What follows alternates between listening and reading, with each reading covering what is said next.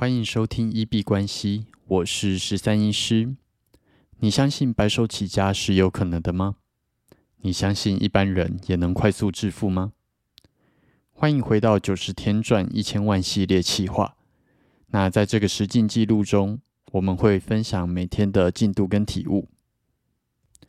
那今天是九十天赚一千万系列的第二天。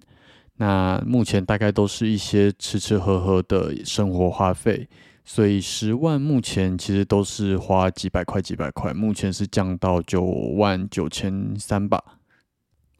今天的行程最主要就是在本业的诊所工作，那啊会就是做赚取本金的这样子。然后还有做了一些看书跟听影片，不过这个是在开始这个挑战之前，我每天就有给自己的计划，然后就是保持着一个学习的进度。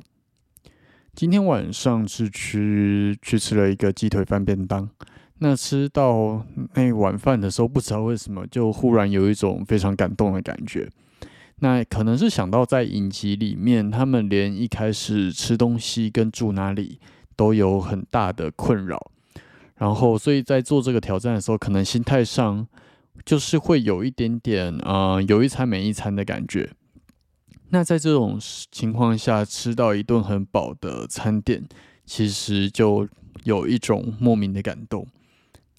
其实我们生活中很多啊，可能本来没有放在心上的小事，但是当你想到，或许在这个世界上有一些人根本连饭都吃不饱。那或许有一些人在台风天来的时候，根本没有一个可以遮风避雨的地方。那这些平凡的小事，当你有觉察的时候，可能就会忽然莫名的觉得很感动。那当你对于这世界上的这些都保持着一个感恩的心态的时候，或许，嗯，我们就会过得快乐很多。那今天有一个体悟。讲到这个，呃，如果在当下有任何的体悟，或者是有任何进度的更新，都会及时的更新在 Twitter 跟 Threads 的部分。那呃，Podcast 它就会是一天里面这样子来分享，做一个总结的一个角色。那今天其实有一些不一样的体悟跟想法，关于省钱这件事情，它在理财上到底是不是一件重要的事情？因为过去我所信奉的 FIRE 族，它就是减少生活开支，然后来降低自己的财富自由数字。然后也有呃许多的说法，比方说一天节省一杯星巴克，一天节省一杯手摇饮，那就能够加速你的理财。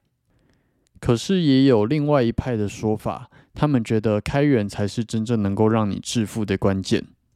那关于这件事情，其实在今天就有想到《富豪谷底求翻身》里面第二季，他有提到一句话，就是在还没有资金的时候，省钱确实是很重要的，因为它能够快速的帮助你去累积本金。但是当你已经拥有本金的时候，省钱就不太是那么重要。那省钱是没有办法帮助你致富的。今天对于这句话比较有感触。省钱的目的最主要会是在帮助你累积你的第一个本金来进行就是创业或者是投资。但是你如果想要致富，光靠省钱是不够的。你的重点还是在拥有这一笔本金之后去做创业或投资，或者是在做更多的开源。那只有这样子才有可能让你真正致富。那这个题目跟大家稍微分享一下。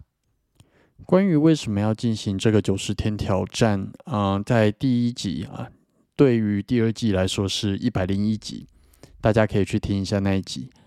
那原因在上面都讲的还蛮清楚，大家可以去听一下。那对我来说，这个挑战它就是一个踏出舒适圈的挑战，在有时间压力的情况下，绞尽脑汁去达到一个资产的目标。然后我发现做这种挑战真的是需要直接开始，就是凭一股冲劲就直接做下去，不要等到准备好的那一天，不然那一天永远不会到来。那在影集里面，其实他们是先完成了自己的生活上的基本需求，然后再去发掘市场现在欠缺什么，然后以啊那个需求的部分去做创业。但是因为我自己，呃，以前我就很习惯把很多有趣的商业模式跟点子，就直接把它记录在记事本里面，所以我就不是从这部分来做发想，而是直接从我的记事本里面去挑一个来做实现。今天比较大的收获，大概是想好了，呃，接下来的目标，但是这个目标当然边做的过程中还有可能边更改了。那目前的计划会先专注在我的心理医学专业上面。目前的呃想法可能会主要项目规划在关系疗愈的部分。我希望可以用这九十天挑战的这个机会，创造出一个项目来用我的专业去协助一些失去关系的人走出伤痛。那就包含失恋啊、离婚啊。那离世包含亲人或者是宠物这一类的，那详细的呃客群跟就是目标，应该到时候再来做重新规划吧。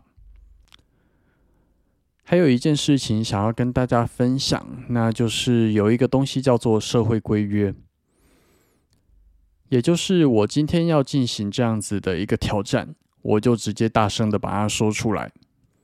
那像昨天上传了第一集 Podcast。还有 Instagram 的贴文之后呢，就有不少的朋友，无论是给我鼓励，或者是给我建议，都非常的感谢你们。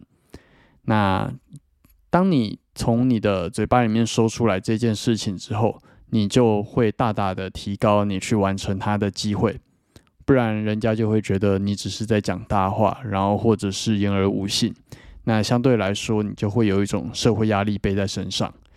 那这个我觉得是，就是我之前很常提到的，就是用社会规约来约束自己，然后逼迫自己去完成某一些挑战，包含在戒烟戒酒，其实我们也蛮常这样子做的。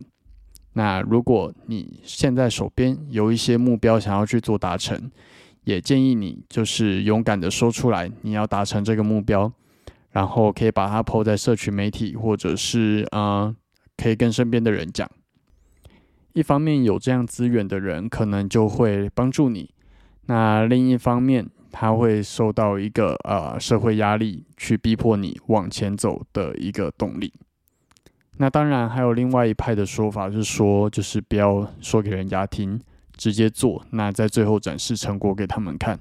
那当然这就是另外一个想法啦。好，那最后刚刚看到新闻，说明天北北机会放台风假，那。如果明天卡努台风的啊灾情比较严重的话，大家再稍微注意一下安全。不过台风假这件事情，嗯，基本上对于自由工作者跟企业主老板来讲，并不是那么重要，因为就没有所谓的台风假了。好，那我们这集的节目就先到这边。如果有任何想要对我说的话，都欢迎在 Podcast、Instagram 或者 Twitter 留言给我。